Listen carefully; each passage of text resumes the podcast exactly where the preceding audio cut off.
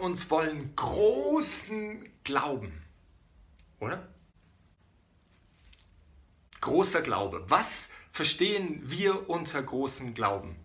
Oder besser gesagt, was versteht die Bibel unter großem Glauben? In Matthäus 15 lesen wir von einer Frau, die großen Glauben hatte. Eine kananäische Frau. Die kam zu Jesus. Er wollte zuerst nicht auf sie eingehen. Sie ließ nicht locker und meinte, auch die Brotkrumen, die vom Tisch fallen, genügen für mich. Jesus war überrascht und sagte, so einen Glauben habe ich in Israel noch nicht gesehen. Großer Glaube. Wir alle möchten so glauben. Ein anderes Beispiel, das ist eine Frau, die lange krank war. Diese Geschichte finden wir in Matthäus 9. Sie drängte sich durch die Menge hin zu Jesus, wollte sein Kleid von hinten einfach anrühren, weil sie der Überzeugung war, er wird mich heilen, selbst wenn ich nur sein Kleid anrühre. Und es ist geschehen. Das ist auch noch großer Glaube, oder? Dann gibt es in Matthäus 8 die Geschichte von einem Aussätzigen, der zu Jesus kam und ihm sagte, wenn du willst, kannst du mich heilen.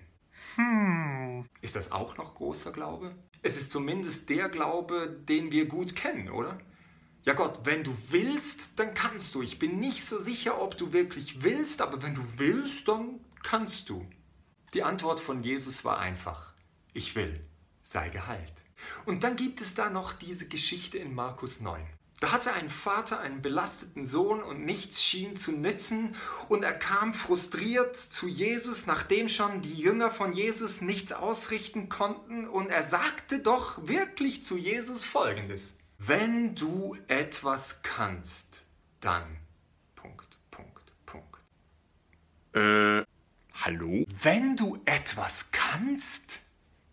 Wer von uns wäre so frech, Gott zu sagen, wenn du etwas kannst? Natürlich kann Gott. Das ist ja wohl definitiv kein Glaube, oder? Also bestimmt kein großer Glaube. Jesu Reaktion fasziniert mich. Zuerst stellte er den Mann zur Rede und sagte, wenn ich etwas kann? Der Mann rief aus, ich glaube, hilf meinem Unglauben. Ja, ja, ja, gar kein Glaube ist da. Und Jesus heilt sein Kind. Mit diesem Minimalglauben, mit diesem eigentlich gar nicht Glauben glauben. Was nun ist das Fazit von all diesen Geschichten? Was nun haben alle diese Geschichten gemeinsam? Erstens, die Leute sind zu Jesus gekommen. Das ist eine gute Minimaldefinition von Glauben. Ich komme zu Jesus. Großer Glaube weigert sich von Jesus wegzugehen. Es ist keine innere Übung. Es ist keine verkrampfte Anstrengung. Ich komme zu Jesus und ich weigere mich von Jesus wegzugehen. Das ist großer Glaube. Und genau dort ist das Kampffeld. Sich weigern, von ihm wegzugehen. Diesen großen Glauben möchte ich.